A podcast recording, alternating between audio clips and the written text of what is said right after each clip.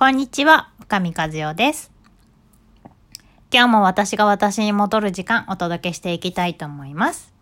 今日のタイトルはですね、私だったら〇〇するのにって思う時についてお伝えをしていこうと思います。まあいろいろこのシーンはあると思うんですけど、例えばですけどね、夫に家事をお願いしました。でゴミ出しをお願いしました。でさ、ゴミは出してくれるんだけど、例えばゴミ袋新しいものをこうセッティングしてくれないとか、ゴミを出すんだけど、なんか本当は今日はゴミの日でそのなんかペットボトルの日なのにペットボトルも出しちゃったみたいな感じで自分だったらそういうミスしないのに夫はそういうことがに気づかないしミスしちゃうみたいなことがねあるかもしれないですよ。であとよくあるのはうちの実家ではそういうことしないのにとか私だったらそういうことしないのにとか普通しないよねか世間的にそれはおかしいよねとかまあいろいろ、まあ、あの枕言葉あると思うんですけど、まあ、よく私だったら〇〇するのにあなたはしてくれないっていうのはあると思うんですが、えっとまあ、正直その言葉は、まあ、当たり前のことなんですね。私だったら〇〇するのにって言うかもしれないんですけど、まあ、目の前の人は私じゃないわけですよ。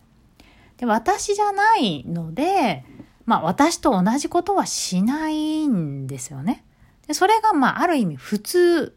です。それが大前提です。ちなみにあの私だったら〇〇するのにって言った時にやってくれないとしても目の前の人は私じゃないからできないよねっていうふうにちょっとまあ Facebook でつぶやいたんですけど、まあ、そのつぶやいたらまああのいいねがえっ、ー、とですね110人くらいいただいていてまあやっぱりなんかそういうふうに思う人って結構多いんだなって思ったんですけど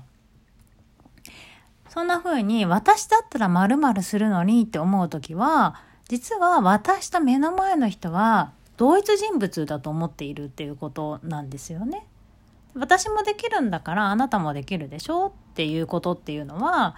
まあ、実は、えーと、赤ちゃんからまだ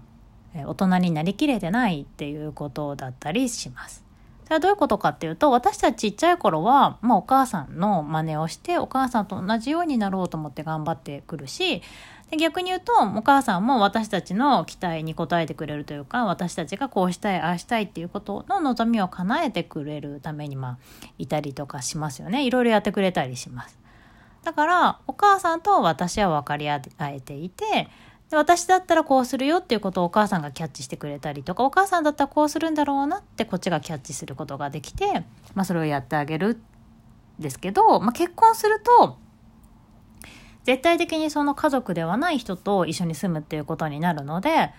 私っていうものとお母さんっていうものではなくて別の第三者っていう人と一緒に暮らすわけですね。ってなった場合に自分はこうするけど目の前の人ご主人様はそういうことをしないっていうのが、まあ、当たり前のことになるわけですよ。でそれで旦那さんがのそのやり方が気に入らないと言って否定するのか、まあ、旦那さんのやり方に合わせすぎちゃうのかこの二択になっちゃうとすごい苦しいと思うんですね。例えば私が真っ赤だとして色に例えるとねで夫が青だとして赤になんなきゃいけないっていうのも夫にとっては苦しいし青になんなきゃいけないっていうのも私にとってはすごく苦しいことですよね。で結婚って知らないもの知らないものっていうか、まあ、別々の家族で出会った人たちが新しい家族を作っていくわけだからどちらかに偏らなきゃいけないっていうわけではないわけですよ。でそうではなくて新しいものを作っていかないといけないんですね。2人で相談をして2人ですり合わせてこれは譲れるよねでもこっちは譲れないよねとかじゃあこの2人の A と B があって A と B ではなくて C もいいよねとか D もいいよねっていうようなことを、ま、2人で相談して決めなきゃいけないわけですよ。だから夫婦関係で何か決めていくってなった時にはまあお互い譲り合うっていうことも大事になるし新しいものを生み出していくっていうことも大事になるわけですね。だから自分の意見を全部押し通せることが素晴らしいことでもないし相手の意見を全部飲み込むっていうことをしなきゃいけないわけでもないですね。ただそこで自分はこうしたいなっていうことを言うことも全然 OK だし相手が言うことも全然 OK ですよね。そこですり合わせていくっていうことはとってもとっても大事になると思うんです。ただご利用しして私はこうするんだからあなたもそうしなさいよとかなんであなたは私みたいにできないのっていうのはあのもともと本末転倒でできないから一緒にいるし違うからこそ一緒にいるっていう前提があるのかいや同じだよねっていう前提で過ごすのかっていうとストレスは大きく違ってくると思うんですね。でもともとあのしつこいようですけど違う家族で育って同じ日本人だとしても国際結婚並みにいろいろ違うわけですよ私たちは。で結構国際結婚だとなんかあのあまあしょうがないよね国が違うからねみたいな感じで少しこう何て言うのかな基準が緩くなるところ同じ日本人ってなった瞬間基準がやたらきつくなるじゃないですか。で基準がやたらギュギュってきつくなってが日本人なんだからあなたこれできるの当たり前でしょとか世間一般的にはこれができるわね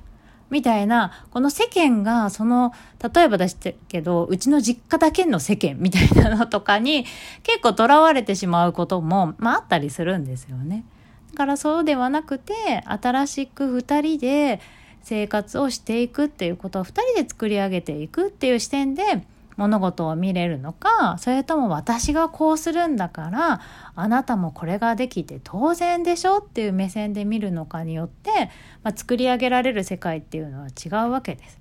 で私はこうできるんだからあなたもこうしなさいよっていうふうに、まあ、自分が言われたらうーん、まあ、あなたしたいんだったらどうぞ一人でご勝手にって私は思っちゃうタイプなんですよね。だから、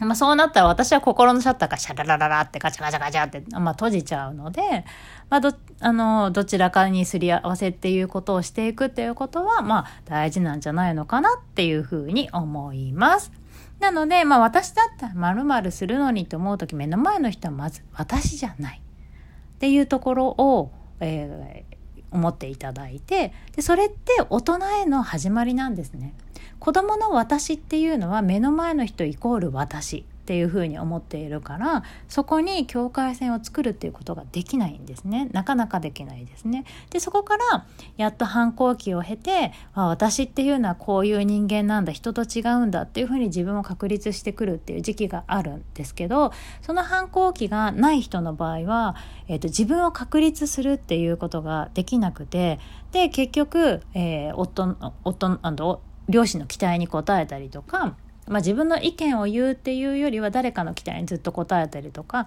誰かの顔色を伺って生きているっていうことが多いとやっぱそれが結婚したとしても夫の期待に応えるとか夫の顔色を伺うとかっていうことになりがちだったりします。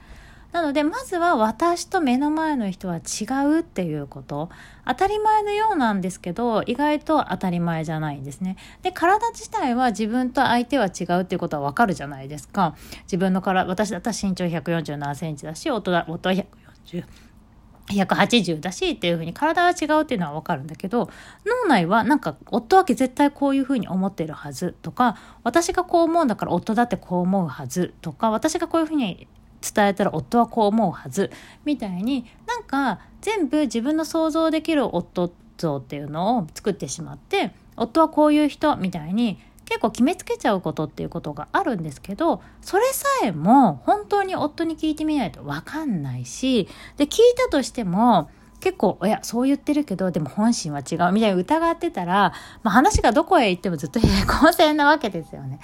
だから、まず自分と夫は違うよねっていう、まあ、当たり前の前提をしっかりと自分で身につけるっていうのは大事かな、自覚しておくっていうのは大事かなと思います。だから自分と夫は違うわけだから意見も違うし考え方も違う。だからすり合わせるのは大事なんですけど、すり合わせるを前する前に意見が違うイコール全否定されたとか、意見違うイコール攻撃されたとか、そんな風に思ってしまうと、もう話にならなくなってしまうんですね。でそうではなくてお互い意見が異なるのは当たり前だし思ってることは別なんだよねっていう人と人とのしっかりとした境界線をあの作っていかないといつまでたっても私だったらこうするのになんであなたはこうしないのっていうまあ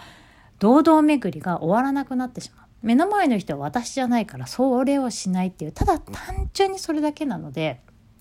だからじゃあ2人とも違うんだからさどうするっていう話し合いをしていくっていうことがとてもとても建設的なのではないかと私は思っています。というところで今日は私だったら〇〇するのにと思う時に振り返ってみてほしいことをお伝えしました。ではではまたお届けしていきたいと思います。またね